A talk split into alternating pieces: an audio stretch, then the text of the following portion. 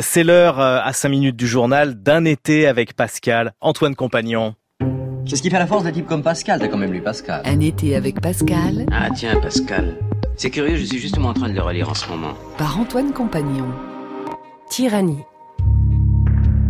La tyrannie est un grand thème pascalien.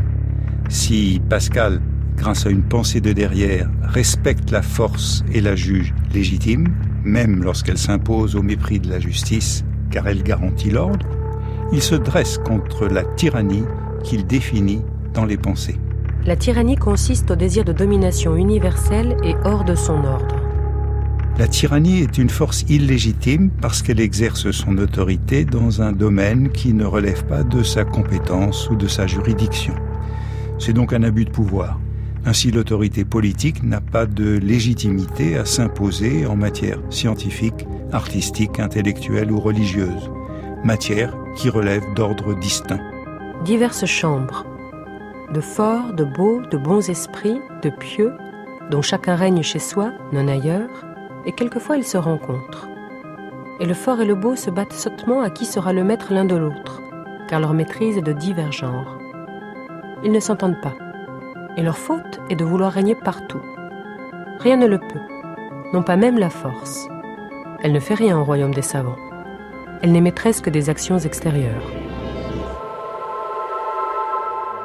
Le combat de la force et de la beauté, ou de la force et de la science, ou de la force et de la religion, n'a pas lieu d'être.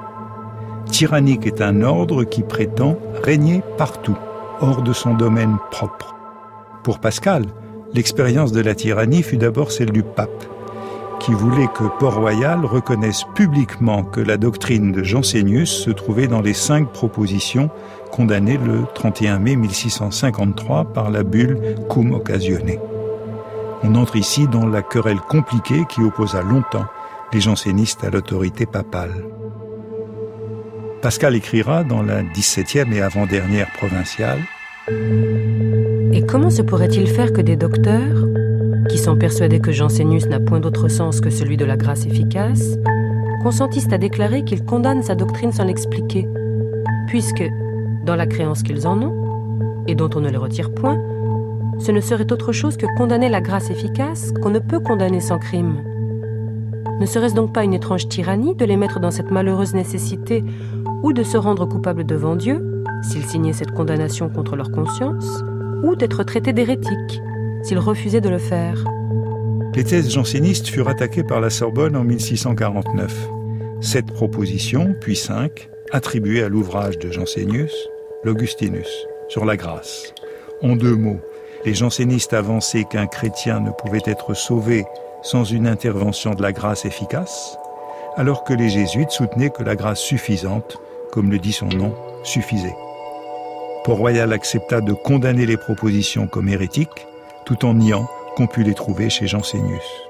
Rome trancha avec la bulle qui attribua les cinq propositions à Jansénius.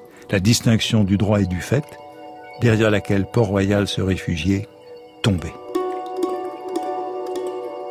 Si Pascal voit de la tyrannie à l'œuvre dans l'autorité du pape en matière de doctrine, en revanche, il n'impute pas de tyrannie à la monarchie absolue qui préserve l'ordre.